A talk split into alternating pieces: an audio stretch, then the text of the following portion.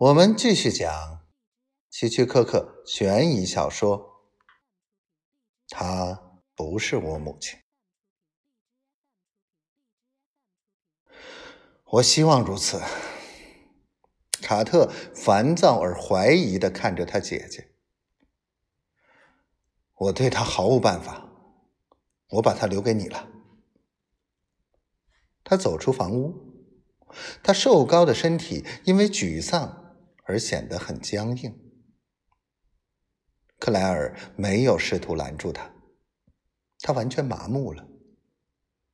不是因为他父亲的沮丧，不是因为这次旅行本来是要带他去的，而是因为他无能为力。他确信自己是对的。他父亲的离开。使他的下一步行动变得更容易了。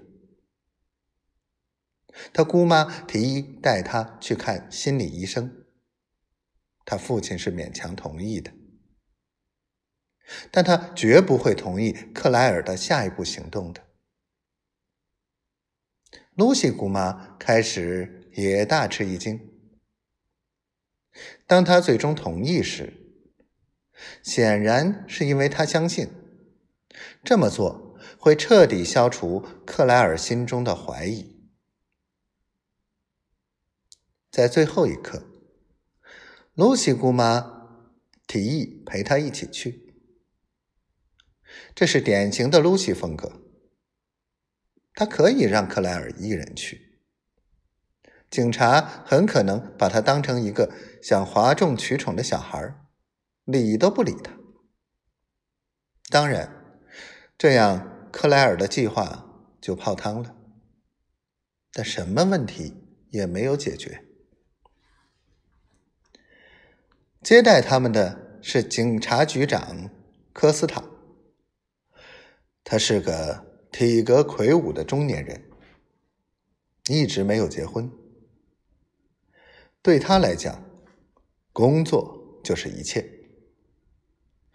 他饱经风霜的脸上开始很怀疑，但在听了露西姑妈的担心和克莱尔确信不疑的陈述后，他变得很感兴趣。他拿开嘴上的雪茄，问露西说：“他还很小，是吗？